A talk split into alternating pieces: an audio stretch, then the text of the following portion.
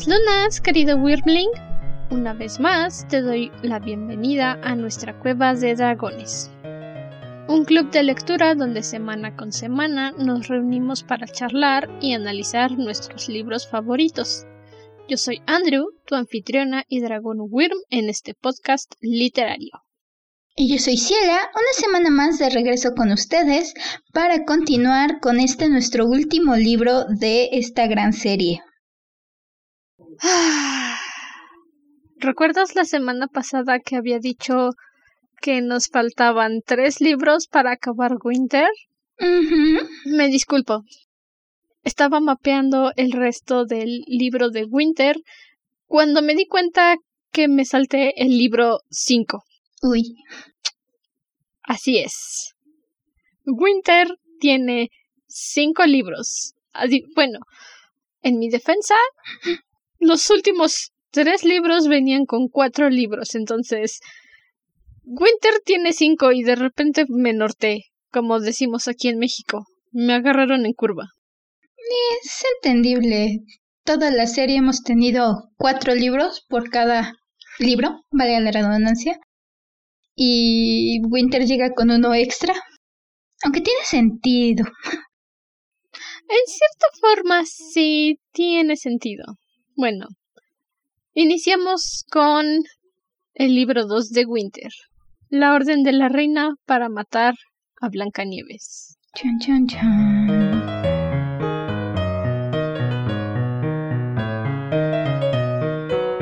Libro 2. El cazador se apiadó de ella y le dijo, Corre hacia el bosque, niña, y nunca regreses. Ok. Nuestro libro empieza con la perspectiva de Kai durante el escape de los puertos de Artemisa. ¿Cómo fue que ellos percibieron esta persecución mientras Cinder, Carswell, Ico, Wolf y Cres intentaban llegar al tren de levitación magnética? Como no tenemos asientos en primera, en primera fila, nada más escuchamos disparos, gritos y de repente todos salen corriendo para irse a otro lugar y desaparecen. Qué triste por Kai. Se perdió toda la acción. Sí, no, no supo nada. Pero por otro lado, bueno, porque nadie se dio, bueno, solo una persona se dio cuenta de que alguien se quedó atrás. Y lo bueno es que es una... La princesa Winter. Exacto. Sí, esto es esos momentos en los que dices, ok, todos están viendo la persecución y no falta el distraído que dice, ¿qué es eso que se mueve por allá? Esa fue Winter. Eh, no quería ver la persecución porque ya percibía lo que iba a suceder, entonces dijo, no, no voy a ver. Y en su no voy a ver se percató de Cres, que se quedó detrás del resto del equipo y entonces dice, oh vaya, si yo no hago algo, mi madrastra va a hacer algo y no quiero que mi madrastra haga algo. Y entonces pretende que va a buscar regalos y encuentra a Cres y dice, ok, la voy a esconder. Me encanta el hecho de que ahí a la vista de todo mundo esconde a Cres en la caja enfrente de todos y nadie se da cuenta porque ya está, todo el mundo cree que en realidad está teniendo uno de sus ataques y le sale tan natural, es tan fabulosa la verdad la manera en que esconde a Cres, me encantó. Desde y lo cierto es que a nadie le importa si Winter se preocupa por algo o no, para ellos solamente es la princesa loca de la corte. Y creo que esa es la mayor ventaja que ha tenido Winter en estos dos libros que hemos visto. O sea, todo el mundo la subestima, dice es la princesa loca, y no se da cuenta cuando hace cosas así de valientes en frente de todos. Simplemente es así de... Ay, ¿Puedes, Jason, puedes ir a evitar que siga haciendo el ridículo? Ah, Levana, qué bueno que seas tan prejuiciosa, de veras. Gracias por ser así. Te odio, pero gracias por ser así. Ok. Spoiler alert. No, bueno, ya hemos mencionado, aquí todo es spoilers. Todo, todo, todo viene con una gran cantidad de spoilers. porque no hay forma de destripar un libro como nos gusta hacerlo sin contarte toda la historia del medio. E igual que el capítulo pasado, en el libro anterior, me puse a escribir como medio libro en frases y momentos que me encantaron porque simplemente es hermoso como todos estos personajes se llevan. Sí, concuerdo. Regreso a este momento en el que Winter esconde a Cres en una caja. Este dice que contiene vino de Argentina. Debe de ser de los americanos. Podemos brindar por una tarde llena de sucesos. Se inclinó sobre la muchacha temblorosa y destrabó los seguros del contenedor con un fuerte sonido metálico. Levantó la tapa para asomarse. Oh, rayos. El cartel mentía. Solo es material de embalaje. y ya. Eso fue todo lo que Winter necesitó para esconder a Cres sin que nadie se diera cuenta de que estaba ahí. Hasta la propia Cres está tan confundida en este momento y me encanta que agarra a Winter y así como métete, métete y Cres no la capta y la acaba aventando y cerrando la tapa. Termina por decirle, si no entras por las buenas, entrarás por las malas. Y por las malas entró y la jala y la encierra y entonces voltea a ver a Jason y le dice, ay, qué bueno que llegaste, necesitaba ayuda con mi papel, toma, llévalo a mi cuarto. y se lleva el papel. Y Jason todavía se le queda viendo como ah, Princesa, ¿está teniendo un episodio? ¿Está usted bien de salud mental? Me encanta porque incluso Jason, que es el que más conoce a Winter y más sabe que es perfectamente capaz de fingir los episodios, aún él está tan confundido por lo que está pasando, ni siquiera él entiende qué está haciendo. Tiene esa misma expresión de ¿qué está pasando aquí? que todos los demás tienen en ese momento. Sí. Y realmente eso es lo que salva a Cres y es lo que sirve en favor de Winter, que la subestiman tanto realmente. Me encanta porque Winter tiene una forma de ser muy especial es muy buena, en cierto punto inocente, pero no es tonta y no es tan distraída o tan enajenada como todo el mundo cree que es. Y eso... La verdad es que utiliza eso a su favor. Exacto, esa es su ventaja. Ella sabe que todo el mundo la subestima y la utiliza para salirse con la suya.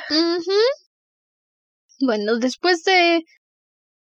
Ah, este momento en el que ya sabemos que Crece está a salvo, porque la princesa Winter la va a proteger. No nos despedimos de Kai. Vemos que le van a lo manda a encerrar a su habitación y Kai dice, bueno, ya traje a los polizones que tenía que traer. Tú pierdes. y prácticamente es un Kai, nos vemos hasta la próxima. Quiero, mencionar este momento. Literalmente, Kai no vuelve a aparecer hasta el final del libro 2 de Winter. Ah, y la forma en la que regresa. Ay, Levana. Ay, no. Ay, pobrecito Kai. Aunque debo decir que este encuentro que tiene en este momento con Levana me encantó como simplemente agarra y voltea y le dice, Polizones, qué sorpresa. No me lo esperaba. No. Mire usted, Majestad, nunca lo hubiera adivinado.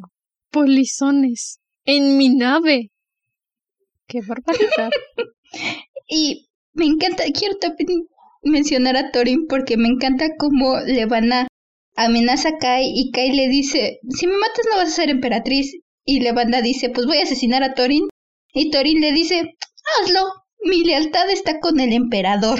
Ya lo sé, lo adoro tanto, es... Los dos tienen un frente unido. Ya sé que digo esto cada capítulo, pero es que Thorin simplemente es fantástico, es fabuloso, es... es excelente como personaje, como consejero, es de lo mejor Están amenazando con que lo van a matar y él dice, pues haga lo que quiera conmigo. Mi lealtad es para el emperador Kaito. Y todavía Kai agarra y le dice, si lo lastimas o a cualquier invitado, no, no sigue la boda. Y le van a, que siempre se siente que tiene el papel superior, le dice, entonces ya no quiero, ya no necesito mantenerte con vida. Y Kai todavía le dice, pero entonces tampoco serás emperatriz. Ah, sí. Kai todavía tiene esa magnífica capacidad de manipular las cosas a su beneficio. Es agradable ver ese crecimiento en él. Después de, como veíamos a Kai en Cinder, un príncipe temeroso que no podía rechazar a Levana ni rehusarse a hacer las cosas que ella le exigía, tenemos a este emperador. Tan solo unos meses después de que lo conocimos en Cinder y le dice pues bien, mátame, pero entonces ni eres emperatriz, ni te casas conmigo, ni tienes nada de lo que deseas. Sí, el...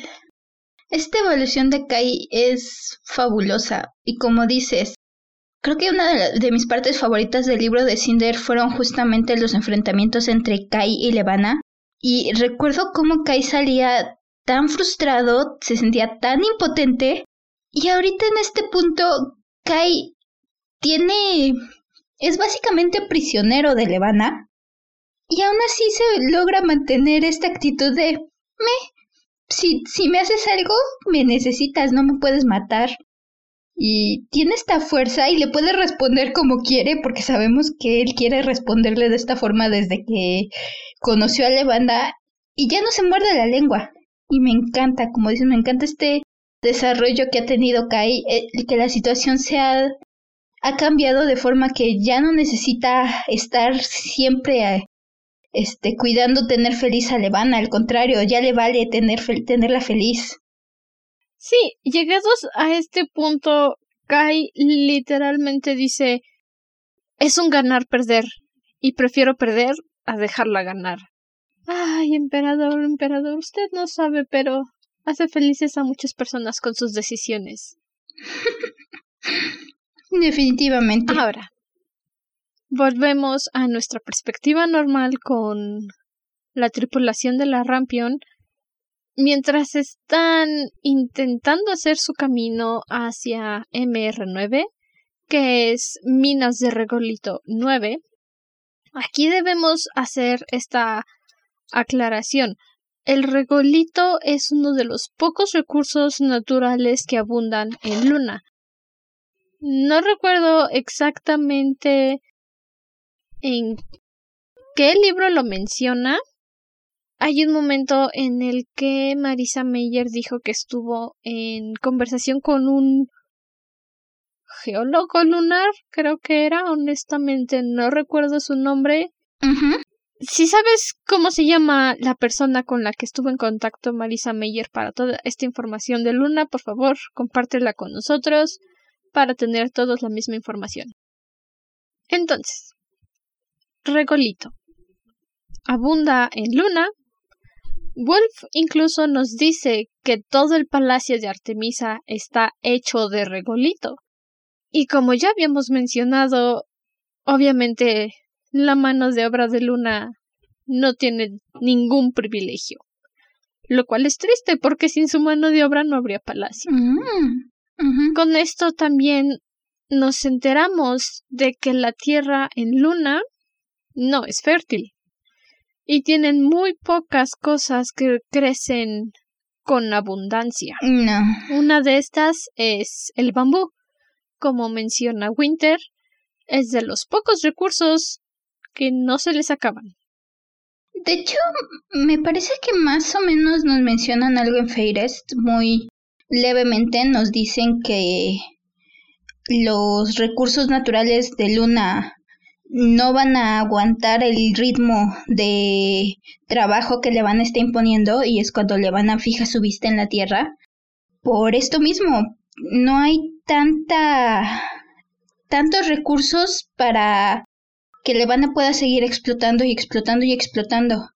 Y lo vemos, las personas de los sectores agrícolas, de los sectores mineros, tienen pocas raciones y eso lo vemos después cuando nos quedamos un poco dentro de lo que es el sector de MR9, donde las personas se tienen que racionar y es comida contada, muy poca, contada, muy poca, carne seca, rancia, mientras que estoy segura que como dice Winter, como dice Cinder, en el palacio todo el mundo está con el estómago lleno y seguramente con las cosas frescas, los banquetes, las fiestas. Y se lo pasan fatal en los sectores externos de Artemisa. Sí, esto también nos da una visión más clara de cómo es la situación en Luna y de por qué en realidad forjar una alianza con la Tierra beneficiaría muchísimo a Luna. Pero Levan es una tirana. Ella no quiere un acuerdo mutuo, ella quiere gobernar. Ella quiere ser amada. Y Cinder no. Eso es lo que hemos visto poco a poco. Cinder quiere la igualdad para todos. Y ya que hemos hecho esta pequeña aclaración de Luna, para estar todos un poco al contar al corriente de lo que sucede en Luna. La situación es muy semejante en los demás sectores externos de Luna. Todos tienen raciones, todos están limitados y necesitan, de verdad que necesitan a Cinder para poder salir adelante. Pero antes de que Cinder y el grupo lleguen a MR9, tienen que hacer su camino hasta allá. Y como Cres se quedó atrás, sí. no pueden hacer que hackee el sistema de los trenes para simplemente llevarlos hasta MR9 sin que en el palacio sepan que se movieron para allá. Y es en este momento cuando Carswell entran a un tren Wolf pone su identidad porque necesitan una identidad de un lunar para que funcione el tren. Y Carswell dice llévanos a CR1. Y al principio Cinder le pregunta a ver, ¿pero por qué? ¿Por qué el centro de reciclado? A lo que Carswell le responde porque se aleja de MR1, pero desde ahí podemos tomar las vías del tren caminando nos van a acercar y podemos tomar otro tren que nos lleve para allá. Y Cinder lo entiende. Tiene este momento en el que se pone a ver el plano en su cabeza. Cinder entendió que estaba a punto de decir que entonces doblarían para encaminarse a MR9. En el plano que tenía en la cabeza se concentró en el, en el sector CR1.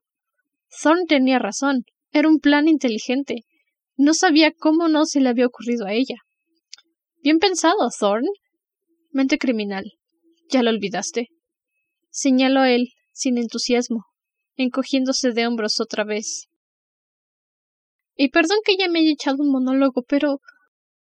Ah, es que este. Carswell no es el mismo capitán que hemos conocido a lo largo de los libros. No es el mismo de Scarlett, no es el mismo de Cres. Este pobrecito capitán está tan descorazonado. Ya lo decíamos. Cuando Thor se da cuenta de que tienen que dejar a Creces un golpe y nosotras en este momento sabemos que Cres está bien, que Winter le ayudó a esconderse, pero él no lo sabe por lo que él sabe, ya pueden haberla capturado, ya pueden haberla matado, pueden estarla torturando. Y... Como dices, vemos a Thorn destrozado. Thorn como estaba Wolf. Completamente. Sí, y es algo que también dice Cinder, que le recuerda la situación a cuando Wolf perdió a Scarlett solo que con Wolf no podía percibir nada. Y con Carswell siente toda su ira, todo su enojo, y se está culpando a él mismo de haber perdido a Cres. ya no tenemos los chistes, ya no lo tenemos coqueteando. Es más, me duele el hecho de que, aun cuando todo salió tan mal cuando rescataron a Cres del satélite, y no sabía qué había pasado con los integrantes de la Rampion, no sabía quién estaba vivo, que si los habían capturado, si todo había ido bien, había ido mal, él estaba seguro de que todos estaban bien. Estaba seguro de que, ah, sí, todo va a pasar y vamos a estar bien. No es nada, solo los tenemos que encontrar. Y es una comparación tan fuerte con la actitud que tiene en este momento, derrotado, triste, abatido. Definitivamente no es el mismo y te das cuenta que es Cres la que hizo ese cambio en él. Ya sé que suena muy melodramático, muy romántico el asunto de que el amor te cambia, pero fue su constante convivencia con Cres lo que lo hizo madurar de esta forma, lo que lo hizo comprender que llevar las cosas de una manera tan ligera como acostumbraba no siempre era la solución. Y en este momento cuando pierde a Cres es cuando se da cuenta de que no puede hacer esto si cree que perdió a la única persona que confió ciegamente en él desde el principio. Ya lo decíamos, Cres y Thorn creo que una de las cosas más bonitas de su relación es que se han hecho crecer el uno al otro. Ambos son muy diferentes de cómo eran cuando se conocieron y esta convivencia los ha hecho cambiar, los ha hecho madurar. Crece ha vuelto y lo vemos claramente en tanto en cómo se sacrifica como después, cuando se queda atrás. Crece se ha vuelto muchísimo más valiente, menos tímida, más decidida, aun cuando todavía tiene miedo, aun cuando todavía tienen soñaciones, Cres ya es una persona mucho más valiente que era cuando la conocimos. Ya no es esta niña nerviosa que se escondía debajo de la mesa cuando Thorn le hablaba. Y como dices, Thorn ya no tiene tanto esta ligereza, esta tendencia a tomarse todo a juego. Se toma las cosas más en serio. Es. Los dos se han hecho crecer y creo que ese es el punto de una gran relación. Es uno de los puntos más fuertes que tienen ellos como personajes, como pareja y por supuesto, ¿por qué no? Como ship. Oh, sí. Porque hay que ser honestos. Es el ideal que todos quisiéramos tener. Una relación que al principio digas, no, pues es puro juego, pero mientras más tiempo pasan juntos te das cuenta de que en realidad no es puro juego y que se necesitan mutuamente. Y desviándonos a eso que tú mencionas, de que crees se volvió más valiente, que ha reunido más valor del que tenía cuando la encontramos en el satélite, nos adelantamos un poco a este momento después de que Levana, en un ataque completamente psicótico y lleno de paranoia, le ordena a Jason matar a Winter. Es la historia de Blancanieves, entonces la reina siempre va a mandar al cazador a matar a la princesa. Pero en este momento Jason dice si Winter se va, se van las tres. Muy buen plan. Y planea un gran escape, a decir verdad, es un muy buen escape para que Winter, Scarlet y Cres salgan del palacio y se reúnan con Cinder y los demás. Pero Cres le dice no, si apago todo el sistema, va a ser más sospechoso. Y si apago las cámaras que lleven a donde está Cinder y los demás, va a ser como darle un mapa a la reina de dónde encontrar a Cinder. No, me voy a quedar, voy a apagar cámaras aleatorias, reiniciar sistemas y le daré una oportunidad a nuestras amigas de escapar. Y Jason, este es que este pequeño témpano de hielo que me recuerda tanto a mí en muchas ocasiones se disculpa con Cres de la manera más bonita. Fui piloto de civil más de un año, le contó. Durante más de un año supe de ti y no hice nada para ayudarte. ¿Y Cres tiene también ese momento de Ah, sí, claro. Discúlpate ahora, ya que todo esto malo pasó, pero al mismo tiempo dice Pues es que, ¿qué otra cosa podía hacer él? Tenía que proteger a Winter. Me encanta esto que le dice Jason cuando justamente tienen esta plática y Jason le dice a Cres, voy a proteger a Winter con mi vida por todo, voy a protegerla, pero te la debo. Después de Winter te voy a proteger a ti. Y aquí es donde vemos, Winter tiene razón. El que menos le preocupa a Jason es él mismo. Su propio pellejo no le importa. Primero pone a Winter, ahora pone después a Cres y tal vez después vaya él. Sí, esto que dice Winter de que Jason se preocupa muy poco por su propio pellejo es muy cierto. Y sí, esa frase que le dice de, de proteger a ti como protegía Winter mientras estés en el palacio, te hace ver que en realidad es tan leal como lo fue Everett alguna vez. Y es una muy bonita comparación de que el padre de Winter, el hombre que ella tanto amó, se haya convertido en su mejor amigo en cierta forma, porque también le está protegiendo a cualquier costo. Oh, sí. Una pareja más. en serio. Esta. ¿Cuatro? ¿Cuatro? ¿Cuatro chips tenemos? Cuatro. Cuatro de cuatro. Nos los presentan, nos encariñamos, adoramos su dinámica. Perfecto, listo, ahora de, clavamos un puñal y lo separamos y las hacemos sufrir porque ahora está cada quien por un lado sin saber si el otro está bien. es la escena del zoológico es increíble. Oh, pero qué separación. Hay que darle justicia a, a Marisa Meyer. Hay que darle justicia a Marisa Meyer.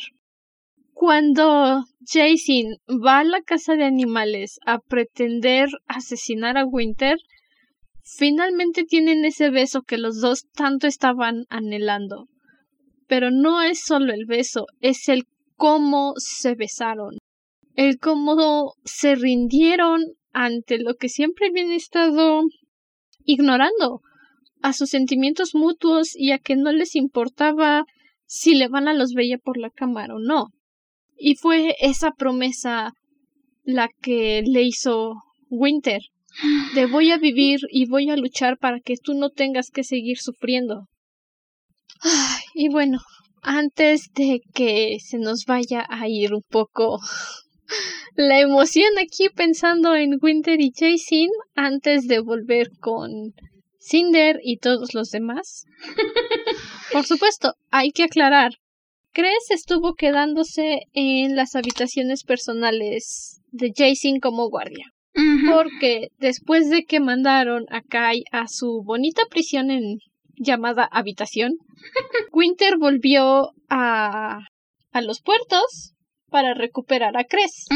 Y hay que darle justicia a la pequeña niña. Tiene 16 años y ella solita logró cambiar todos los comandos de seguridad de Luna y ni siquiera un hombre de 20 años de experiencia pudo repararlo. Ah, sí. Cres es increíble. Bueno, pero justicia de verdad, justicia. ¿Has escuchado de los supergenios? Se quedan cortos con Cres. Cres y Cinder son niñas prodigio. Una bomba imparable. Pero aquí lo bonito fue la reacción de Cres cuando vio a Winter y a Jason ayudándola, porque claro, reconoció a Jason y estaba muy enojada con él. Y Winter pide perdón en su nombre, bien adorable la, la nena. Pero entonces Cres dice ¿Por qué? preguntó Cres. ¿Por qué me están ayudando? Winter no sabía si se lo preguntaba a ella o a Jason, pero él contestó primero. Buena pregunta, masculló. Winter le dio un fuerte empujón en el hombro. Él apenas si se movió. Porque es lo correcto. Te protegeremos, ¿verdad, Jason? Como él no dijo nada, Winter volvió a empujarlo. ¿Verdad? Jason. o sea, aquí el señorito es una marioneta de la princesa, que quede claro. Oh, sí. Ay, pero, pero es una marioneta en el sentido bonito, no en el sentido que vemos después con Levana y Kai, pero me encanta esta relación de Jason y Winter, esta confianza que tienen aun cuando lo escondan detrás de yo soy tu guardia y tú eres la princesa. Y esta manera que tiene Winter de decirle a Jason, vamos a hacer esto, ¿verdad? ¿Verdad que sí? Mm, ay, como decíamos, este, de nuevo, esta relación son tan, tan auténtica. Los ves y en serio crees que son amigos de la infancia que se enamoraron. No se siente forzado, no se siente falso, no se siente que tiene que haber romance porque necesitan un romance. No, de verdad te la crees y de verdad lo sientes y esto hace que este momento donde Jason finge la muerte de Winter te duela más. Incluso este peso que se dan y el hecho de que Winter, cuando se entera de que mandaron a Jason a matarla, lo primero que piensa es qué cruel de Levana de decirte que lo hagas tú, de obligarte a ti a matarme.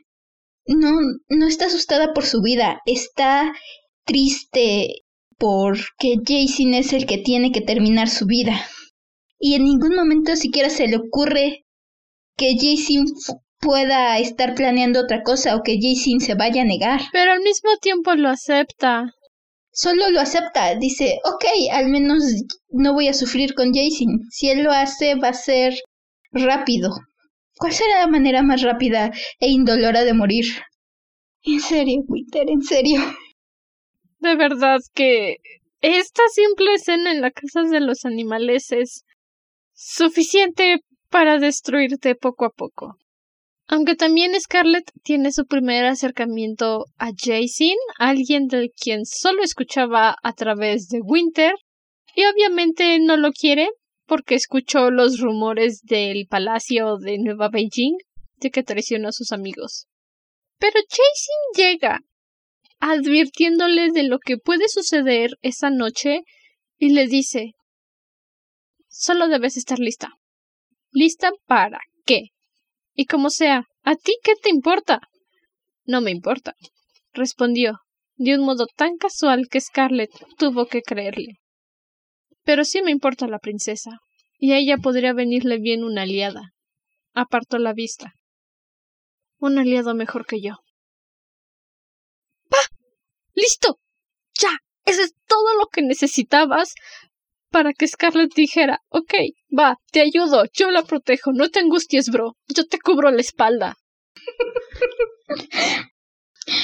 Ay, Scarlett. Scarlett también me llama la atención y el, el hecho de que ella también ha cambiado en este tiempo y de hecho lo vemos con su actitud de no reacción. Su juego de no reacción, me encanta no reacción. Es mi juego favorito del 2020.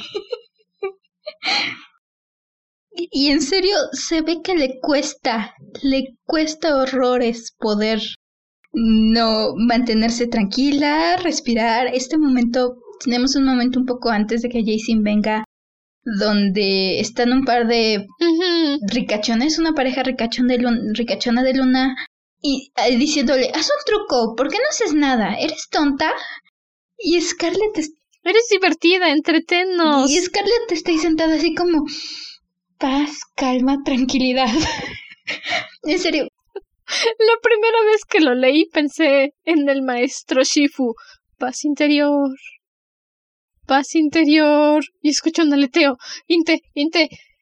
Paz interior. Vuelve el aleteo. ¡Paz interior! No, yo estaba pensando en los jóvenes titanes en la caricatura. Hay un capítulo donde Raven y Starfire cambian de cuerpo y Starfire tiene que mantenerse tranquila. Así me imaginaba Scarlett internamente. Paz, calma, tranquilidad. Paz, calma, tranquilidad. Oh, sí. Paz, calma. Que tiene sus ventajas cuando logra darle un buen golpe a este hombre, cuando intenta pegarle y ella lo estrella contra los barrotes. Y no hay que olvidar mencionar que le pega con el paraguas y hace que le sangre la nariz. Oh, sí. Pero en serio, conocimos, cuando conocimos a Scarlett literalmente no se supo controlar y se subió a una mesa a gritarle de cosas a la gente del bar porque no le gustó lo que estaban diciendo de otra persona a la que en ese momento ni siquiera conocía. Y ahora está aquí. Bueno, es que las personas de ese bar fueron unos completos cerdos. Y ahora la tenemos aquí con las personas insultándole y diciéndole. Y ella, calmada, concéntrate, no reacciones. E incluso le viene bien un par de veces después durante el escape. Decir, ok, tranquila, relájate, no te vayas a ponerte a golpear a la gente. La actitud de no reacción es lo mejor. Le fue de maravillas usar no reacción mientras estaban escapando porque, uff, uff, tiene una paciencia muy, muy corta. Y el hecho de que la juntemos con Winter, que... Son un dúo genial, honestamente son un gran dúo. Una muy arisca, muy huraña y la otra muy soñadora. Creo que este intercambio que vemos cuando Winter llega a, verla a la casa de los animales define perfectamente su relación cuando llega Winter y le dice, hola amiga. Y Scarlett le dice, hola loca. ¿Qué me trajiste hoy? ¿Delirios y alucinaciones o es uno de tus días buenos? Ay, creo que eso define perfectamente su relación. Y lo vemos en el escape, me encantan. En serio, es... Y en este escape viene un momento muy, muy crudo para Scarlett. Como su abuela, ya habría tiempo para lamentarse más tarde. Y lo dice refiriéndose a Winter, que lamenta la muerte de Ryu, que es un lobo ártico que se había convertido en uno de sus mejores amigos en la casa de animales, y Scarlett misma se había encariñado con él. Pero Winter también está lamentándose por lo que le pueda pasar a Jason, porque está convencida de que lo van a matar. Ay, es... En serio. Me encanta cómo Scarlett es la que logra llevar eh, a, Winter hasta MR9. Con todo y que tiene sus dudas.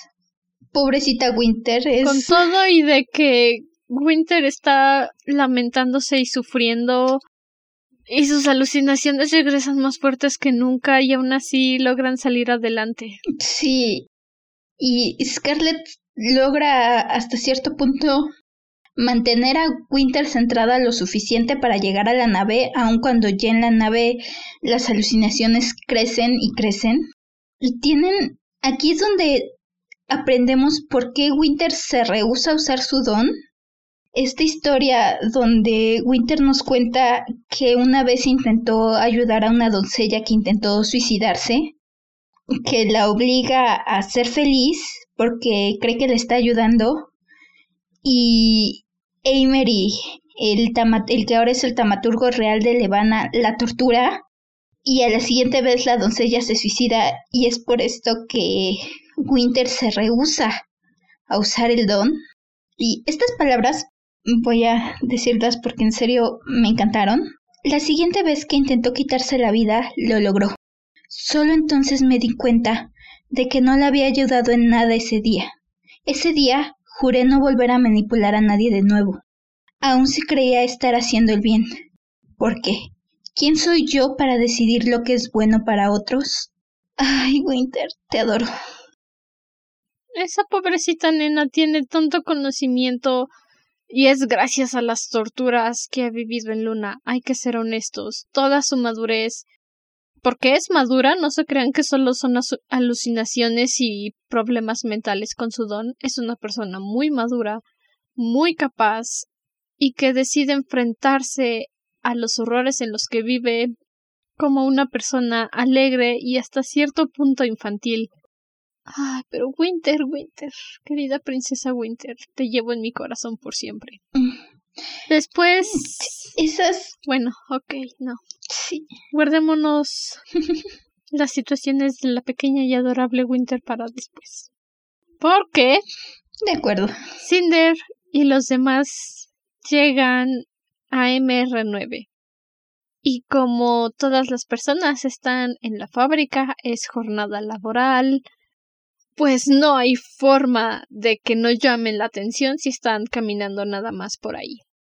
Y Wolf les dice tenemos que esperarnos hasta el toque de queda para poder volver a casa para ir a buscar a mis padres. No recuerdo exactamente cuánto tiempo dicen que se quedan esperando, pero suena el himno de Luna y luego propaganda real. Terminó la jornada de hoy. Marquen su tarjeta y retírense a sus casas. Esperamos que hayan disfrutado la jornada y los aguardamos de vuelta mañana. Ay, Levana, de veras que eres una bruja, pero bien hecha.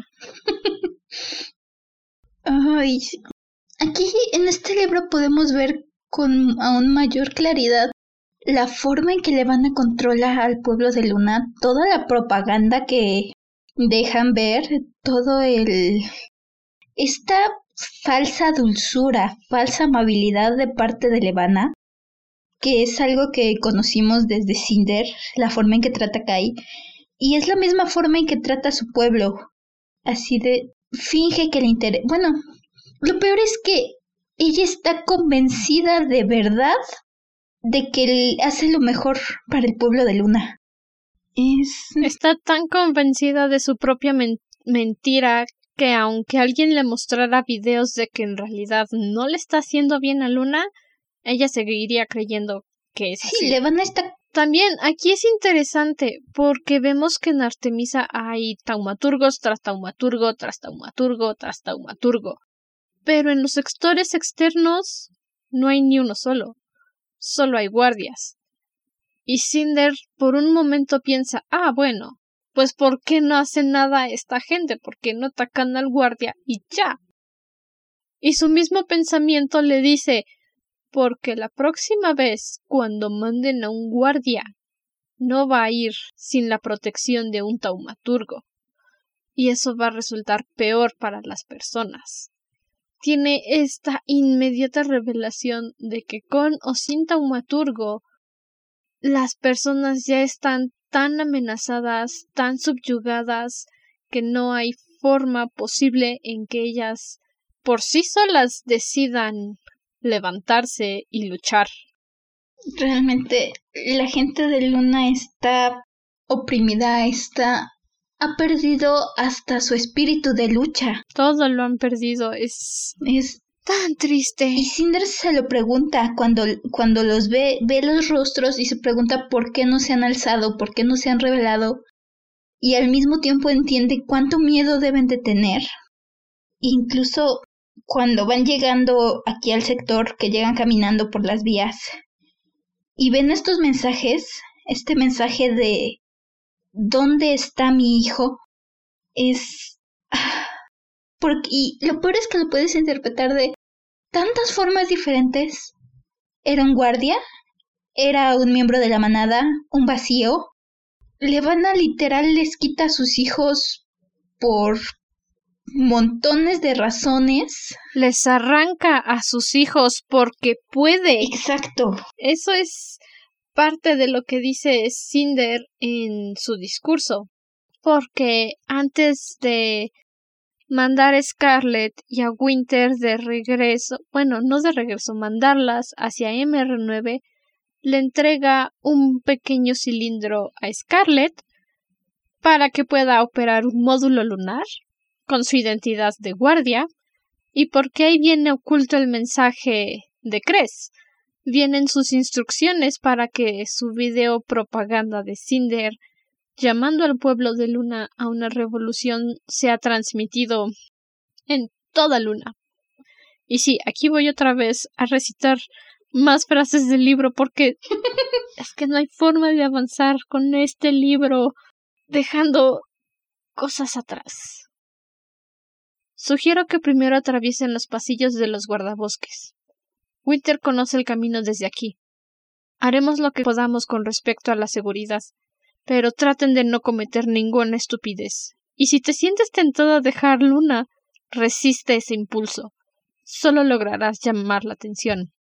Y, de todas formas, Ese pequeño módulo no está equipado para grandes distancias. Actúa como si fueras a recoger un envío en MR9. Ahí fue donde se crió tu novio. ¿Entendido? Y Scarlett es como de. ¿Y tú cómo sabes todo eso? ¿Quién te dijo todo eso? Pero fue ese pequeño cilindro lo que salvó la vida de Scarlett y Winter y las ayudó a llegar a MR9. ¿Y recuerdan al pequeño Wolf? Adorable, comedor de tomates. Se reunió con su mamá.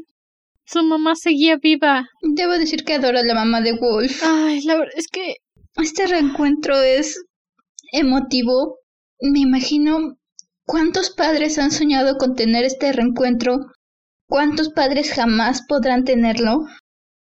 Y es... Y la forma en la que se reencuentran. Puedo tener 47 años. Leer Winter 97 veces más.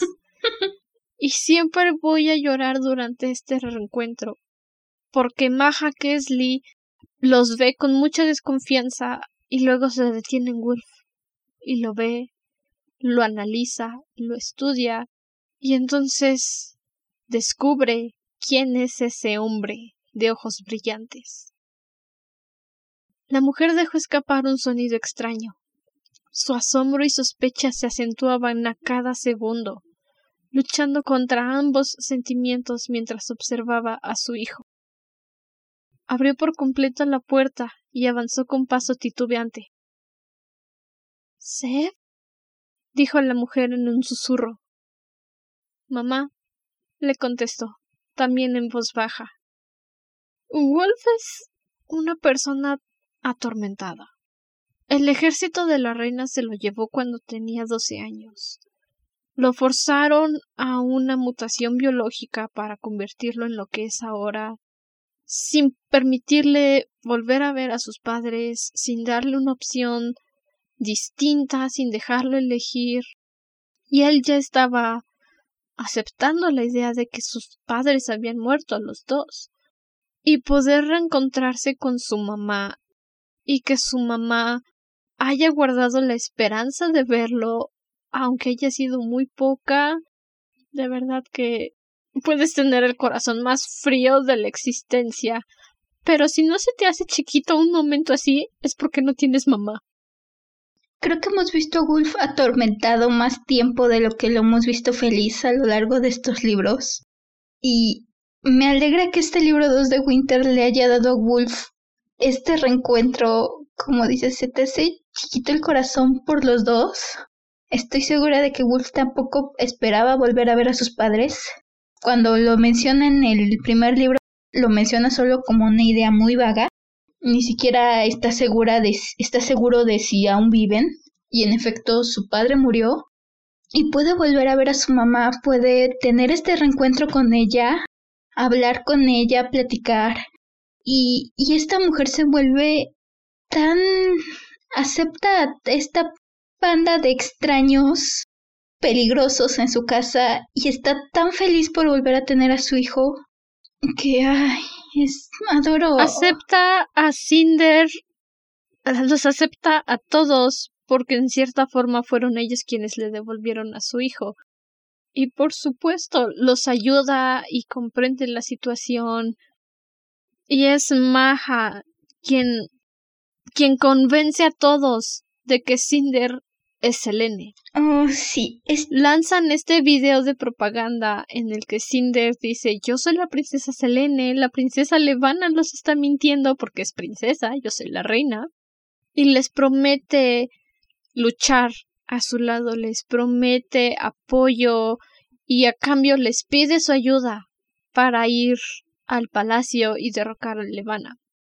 Y cuando todos están en confusión, que es comprensible que no sepan si creer lo que están viendo, sale Maja y les dice Esta chica puede ser o no ser Selene, pero yo voy a ir a luchar con ella porque me regresó a uno de mis hijos cuando Levana me los arrebató. Y si ella cree que uniéndonos todos vamos a derrocar a Levana, vamos a triunfar, yo voy a luchar a su lado. Maja se, se pone de, de rodillas, se inclina ante Cinder y Cinder de momento no sabe qué hacer y de repente la multitud empieza a copiar a Maja, empiezan a inclinarse ante Cinder. Es. Tengo aquí justamente el párrafo donde esto pasa. Oh, Maja, no tienes que hacer eso. Sus palabras se fueron apagando, pues la multitud que la rodeaba comenzó a imitarla. Al principio, el cambio fue gradual, pero se extendió como ondas de un estanque. Solo sus amigos se quedaron de pie, y Cinder agradeció su falta de veneración. Sus miedos comenzaron a disiparse. No sabía si el video había convencido a todos los ciudadanos para que se unieran a su causa.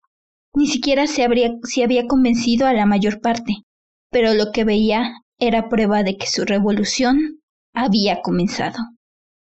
Ya no estamos hablando de planes a futuro, ya no estamos diciendo como al final de Cinder, veme en África y luego vemos cómo tomamos Luna. Ya no estamos haciendo planes, ya. El tablero está puesto y Cinder acaba de hacer su primer movimiento en serio. Ya no hay marcha atrás. Ahora es todo o nada. Estamos ya en la recta de juego. Y de ahí vemos que procede. No. Ya empezó la revolución. Ya, ahorita. Ahora ya no es un ganar-perder, ahora es un perder-perder a niveles iguales. Ah. Para este momento, después del video, hay que aclarar, Scarlett ya se reunió con el equipo. ¡Yay! Todo el libro completo, angustiadas porque no sabíamos cómo, bueno, yo sí sabía, pero no estábamos seguros de cómo se iba a reunir Scarlett con Wolf y lo hace como un día antes de que saquen el video al aire. Y Wolf la huele, por supuesto.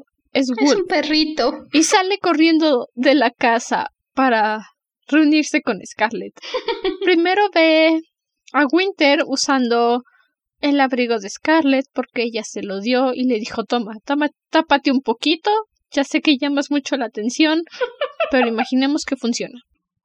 Y cuando Wolf encuentra a Scarlett, lo primero que hace es besarla. La acerca para darle un beso. Y debo decir que la lógica de Scarlett tiene sentido. Su primer instinto es tapar la cara de Wolf y alejarlo. Y le dice, no, lo siento, es que... es que pesto, de verdad, no, no, no me aguanto mi propio aroma, entonces no quiero ni imaginarme contigo y tu nariz. Por supuesto a Wolf no le importa. Y a Wolf no, le puede importar menos. Luego viene este lindo comentario, en el que Scarlett le dice a Wolf que si es un truco lunar de verdad va a estar muy enojada, porque ya se lo hicieron una vez. Wolf retrocedió y le tomó el rostro con sus enormes manos, todavía radiante en la taberna de Ryu, cuando unos tipos estaban burlando de Cinder en el baile. Les dijiste cerdos y te plantaste para defenderla, aunque fuera lunar. Ese fue el momento en que empecé a enamorarme de ti.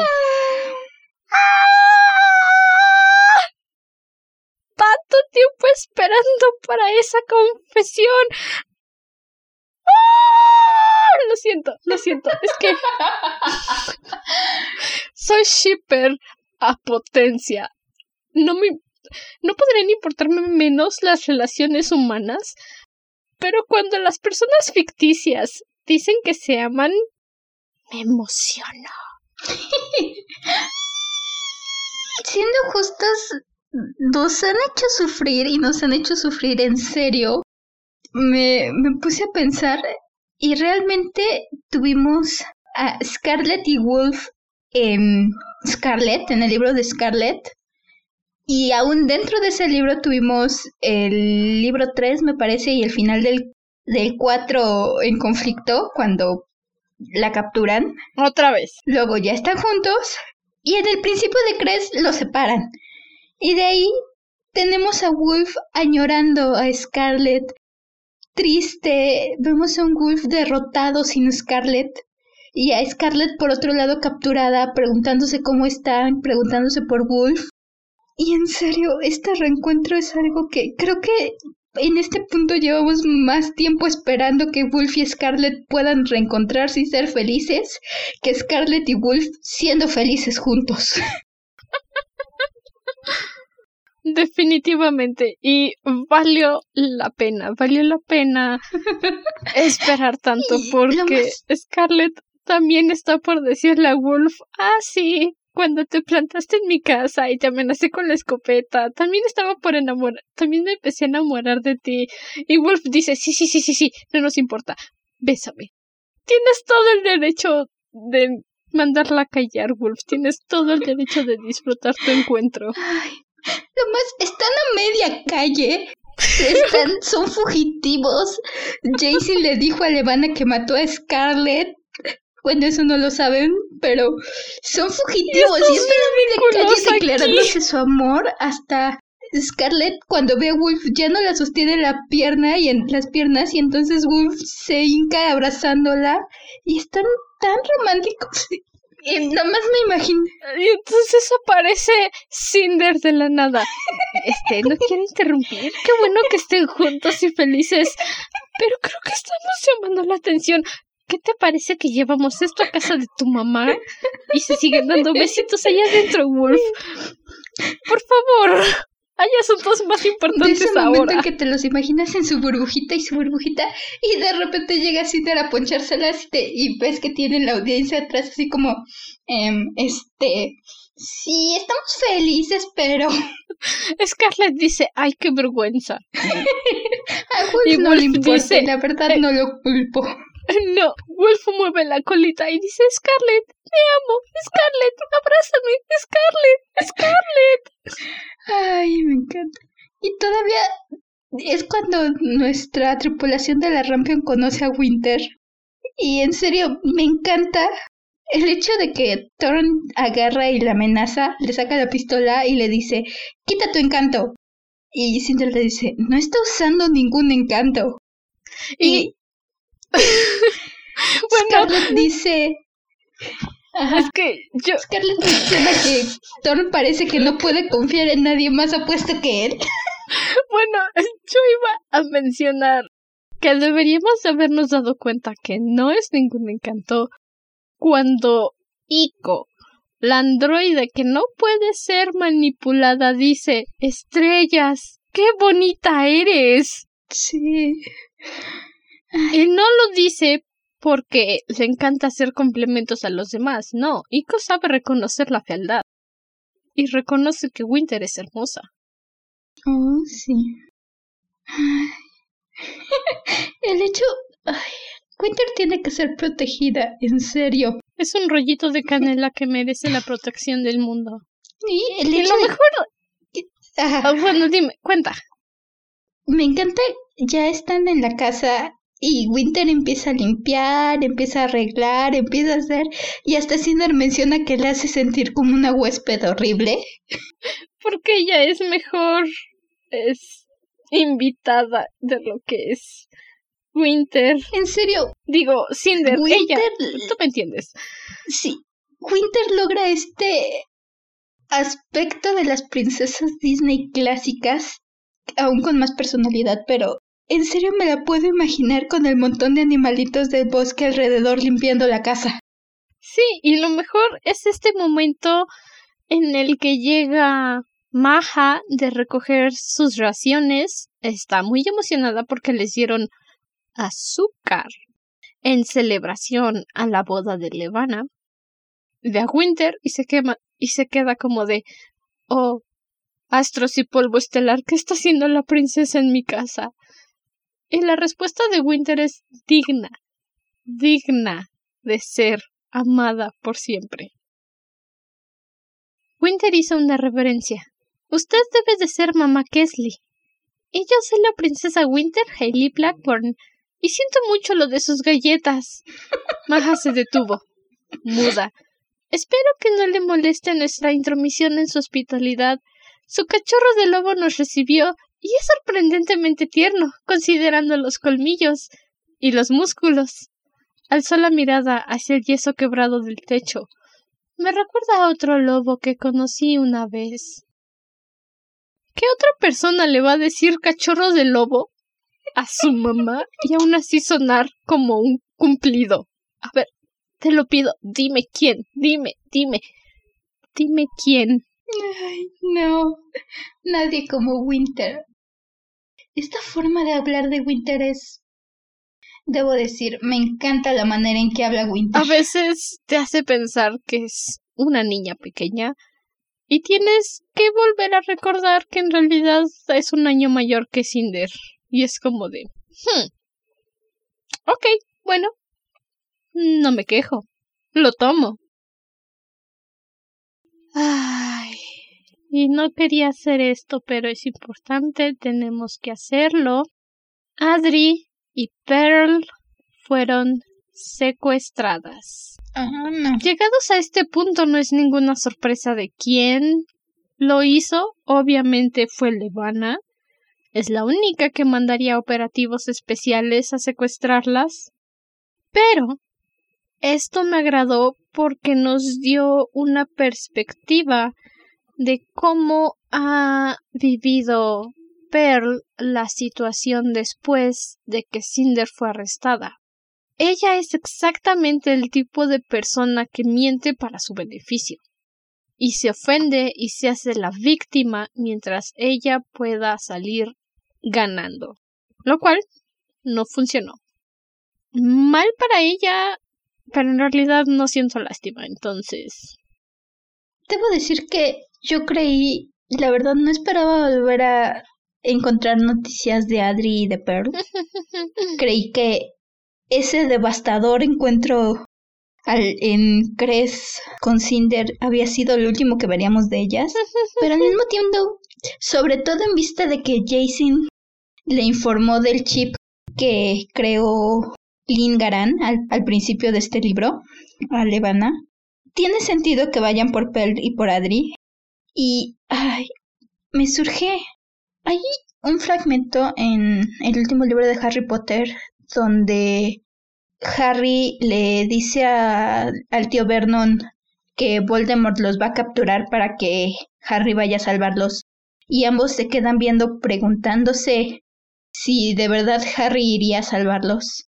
Y creo que Cinder se va a encontrar con esta situación donde tal vez tenga que tomar la decisión de intentar salvar a quienes han sido sus mayores torturadoras en su vida, a dos personas que jamás la aceptaron, que jamás la quisieron, que creímos que ya habíamos pasado página con ellas, y el hecho de que las hayan atrapado significa que al menos probablemente las vayamos a ver en Luna o, en algún punto cerca del conflicto. Entonces, Cinder va a tener que volver a enfrentarse y ahora tener, a lo mejor va a tener esa decisión, o al menos eso creo, de si hacer algo por ellas o no. Entonces, es, es un momento que realmente estoy interesada en ver, pero al mismo tiempo me siento que va a doler mucho por Cinder. Y quiero hacer mención que casi lloro cuando mencionan vagamente la urna de Peony. La urna de Peony. Que la urna de Peony fue destrozada. ¡Au! Esa imagen de la urna destrozada puedo ver la imagen mental y es una imagen para llorar, en serio. Honestamente, yo siempre lloro con esa parte. Entonces, lo que hice fue que me salté ese capítulo. es la primera vez que lo hago mientras estoy leyendo. No tengo la costumbre de decir me duele, lo voy a saltar, porque siempre me estoy burlando de las personas que no les gusta repetir la misma escena triste porque los hace llorar. Es como de pues ya sabes qué pasa, afrontalo, disfruta el dolor. Hay algo bueno y saludable en el dolor a veces, en llorar. Pero esta vez dije no tengo ganas de ustedes dos, así que bye.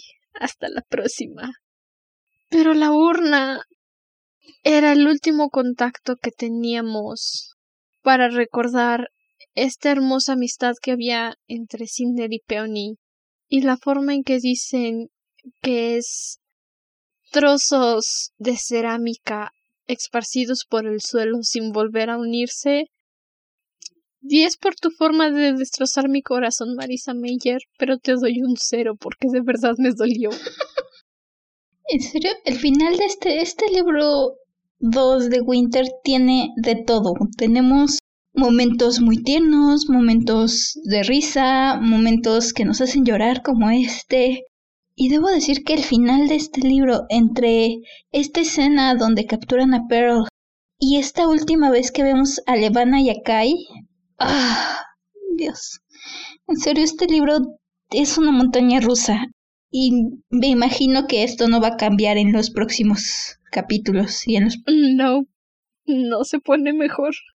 Pero deja tú esta respuesta, entre comillas, que da Levana al video de Cinder. El momento en el que está revisando las grabaciones de seguridad y encuentra a Cinder en MR9, tiene esta frase contundente con la que termina el libro 2. La cyborg era suya. Solamente puedes pensar en lo peor, literalmente lo peor. No es como que sí, va a haber un final feliz después de esto. No, Levana ya la vio, ya la encontró, entonces o va a ir de mal a malísimo a oh estrellas en lo alto, por favor, sálvenme. No hay otro nivel. El hecho de que Levan acaba de autorizar a Emery llevar cuantos recursos necesite para capturar a Cinder. Ah, ya me esperaba algo así, pero al mismo tiempo, y es algo que de hecho no veo mucho, aun cuando no es tan raro ver a un protagonista liderando una revolución, un protagonista joven que de alguna forma inspira a la gente y termina siendo la imagen de una revolución. Normalmente tenemos a una figura atrás, a una serie de figuras encargadas de tomar las decisiones militares, las decisiones difíciles, de organizar fuerzas. Personas que tienen experiencia militar, experiencia en la guerra, personas que saben cómo moverse. Cinder no tiene a nadie. Y en esta situación no tenemos a nadie. Es Cinder solamente con su fuerza de voluntad, con su deseo, con... Ah, es que ni siquiera tengo una palabra para decirlo, pero Cinder está sola. No hay nadie detrás de ella que pueda liderar esta revolución. No. Cinder es la revolución. Ella tiene que encontrar la forma de hacer que funcione. Sí o sí. Realmente... Ah, y esto da aún más presión. Normalmente al menos tienes ese colchoncito, esa ventaja de saber que por muy difícil que tenga nuestro protagonista, normalmente nuestro protagonista se tiene que encargar del gran malo y listo. Todas las decisiones militares y demás, hay gente detrás. En esta ocasión, nuestra tripulación de la Rampion son las imágenes, son los líderes y son los que tienen que tomar cada acción y cada decisión. Todo depende de ellos. Y en el libro 3 vamos a descubrir cómo es que esas decisiones se llevan a cabo. Insisto, no hay buenas esperanzas de aquí en adelante, juzgando por lo que tenemos ahora. Y ahora, ya después de haber recitado casi todo el libro 2, lo lamento, va a ser una situación muy parecida con el libro 3 y el 4 y el 5. Es inevitable. Pasamos a nuestra frase favorita. No recuerdo quién fue primero la semana pasada. ¿Fuiste tú? Mm, tampoco me acuerdo, pero creo que fui yo. Así que yo diría que empieces. Bueno, voy yo con mis... Nada corta frase, porque no había forma de elegir solo un cachito. es este momento en el que Scarlett se está poniendo al día con todos y le cae el 20 de que Kai ya es el emperador. Eh, lo entiendo. Emperador, cierto. Volvió a acomodar la cortina. Es difícil decirlo, después de ocho años de escuchar chismes de celebridades refiriéndose una y otra vez al príncipe favorito de la Tierra. Scarlett se adueñó de uno de los burdos cojines del sofá y se sentó sobre sus piernas dobladas. A los quince años tenía una foto de él colgada de la pared. Mi abuela la había recortado de una caja de cereal. Wolf frunció el ceño. Por supuesto. La mitad de las chicas del mundo tendrían esa misma foto de la caja de cereal. Wolf se encogió de hombres y Scarlett rió, burlona. Oh, ¿no vas a pelear con él por el dominio de la manada? Ven acá. Y oh sorpresa, ese pequeño y adorable lobito estaba celoso del emperador. Y eso que lo vio con Cinder en la Rampion. Y eso que lo vio con Cinder en la Rampion. Pero bueno, se comprende, se justifica. Ay, no, eso. ¿Cuál fue la tuya? Ay, mi frase, debo decir, me costó mucho trabajo elegir mi frase favorita. Pero al final elegí esta frase de Levana porque Ajá. me gusta, creo que nos da a entender muy bien en qué punto está Levana en este momento. Y es así. Cuando Levana le ordena a Jason matar a Winter, y están mencionando este momento que vimos el libro pasado donde los niños ponen una corona de flores sobre la cabeza de Winter. Ajá. Y Jason los defiende diciendo que estaban confundidos. Y tenemos este pequeño monólogo de Levana. Confundidos. La mirada de Levana se crispó. Los niños estaban confundidos. Rió a carcajadas. ¿Y cuánta confusión se supone que debo tolerar? ¿Debo ignorar la manera enfermiza en que le idolatran? ¿Cómo hablan acerca de su belleza y sus cicatrices? Como si fueran una medalla al mérito, cuando no tienen idea de lo débil que es. Su enfermedad, sus alucinaciones, la harán pedazos si alguna vez se sienta en el trono. Pero ellos no lo ven. No. Ellos solo piensan en sí mismos y en su linda princesa, sin considerar todo lo que yo he hecho para brindarles seguridad y solidez y... Se alejó, y sus hombros temblaban. ¿Debo quedarme esperando hasta que pongan una corona de verdad sobre su cabeza? Ah, me... me encanta este... Podemos ver tanto en un fragmento tan pequeño de Levana. Todo el miedo que tiene. No miedo, más bien el momento en el que se le fue la chaveta, definitivamente. Se le está yendo la chaveta y esto lo deja bien en claro. Me. En serio me costó elegir la verdad. Tenía veinte mil frases apuntadas. Al final, esta creo que es la que más me acabó resonando porque. Levana está desesperada. Sí, te entiendo. Esa también es una muy buena frase de Levana. Y bueno, Oh, sí. Nuestra actividad para esta semana fue seleccionar las frases que consideramos más lindas de Winter. Yo tengo seis. La primera. Eh, titubio Winter. E de ejecución, espacio, Everett, emperador. Lo pensó un momento más he de escapar. La segunda fue Winter la miró durante un momento con absoluta lucidez e incluso cierto humor. La tercera es de cuando están en el módulo espacial ya listas para escapar. Ajá. La seguridad primero, amiga Scarlett. Somos seres frágiles. Le estaba poniendo el cinturón de seguridad a Scarlett. Así que, sí, somos seres frágiles, amiga Scarlett. Me encanta. La cuarta fue Winter deslizó los dedos por su arnés, cantando para sí.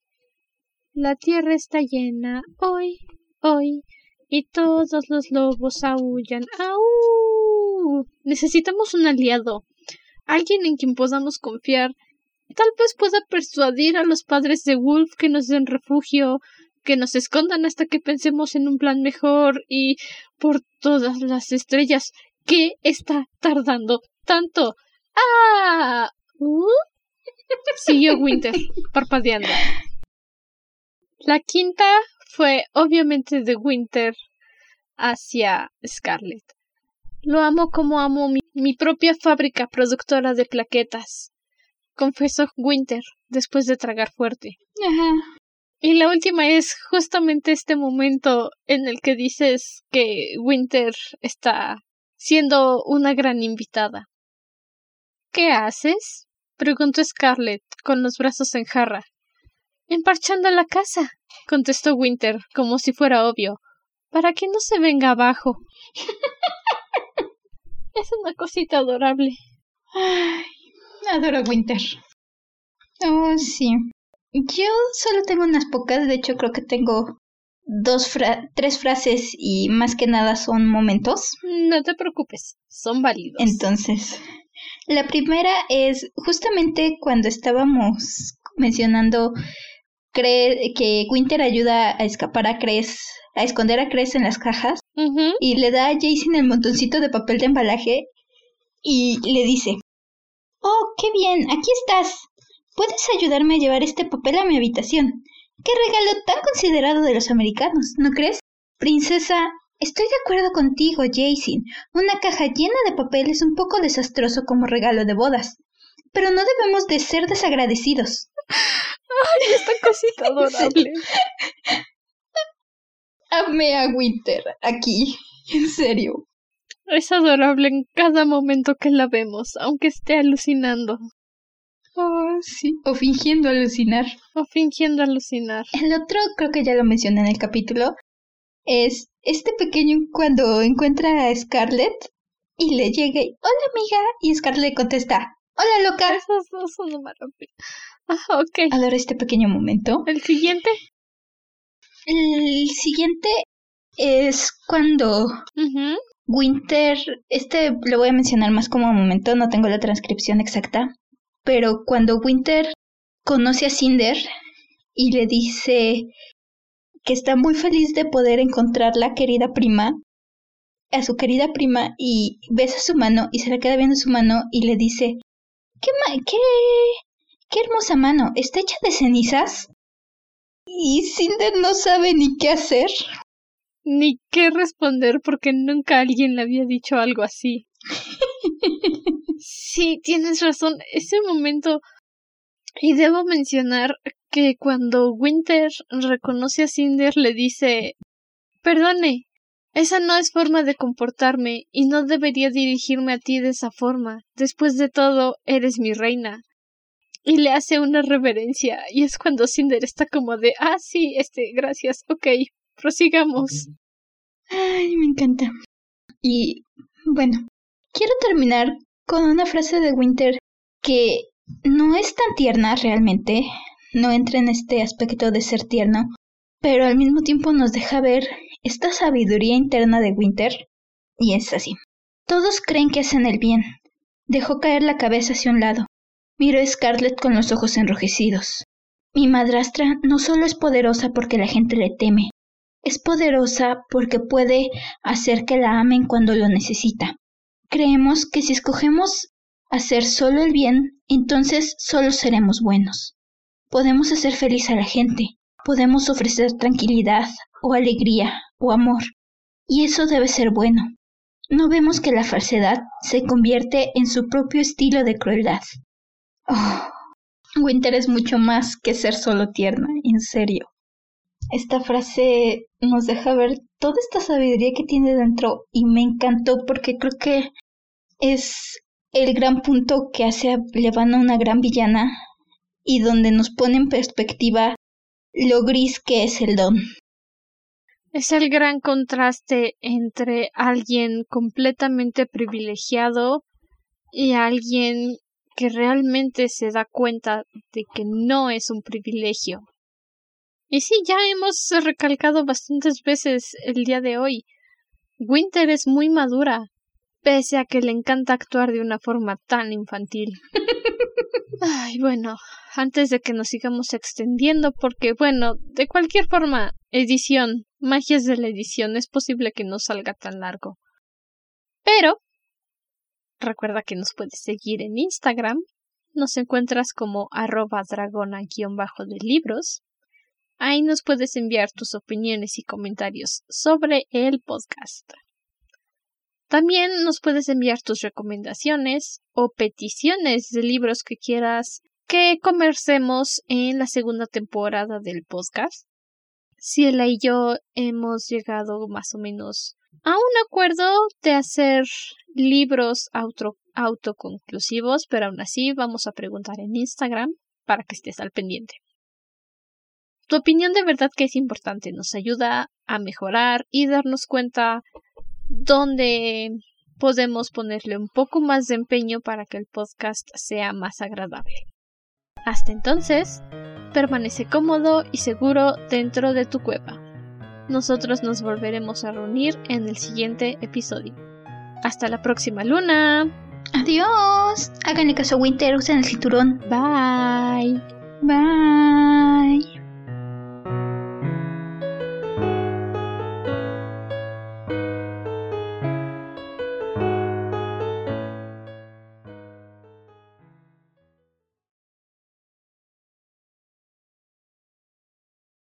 Gentes de Luna, por favor presten atención ahora a la heredera legítima del trono lunar, la princesa Selene, en vivo desde su propio sector. Nuestra revolución está a punto de comenzar.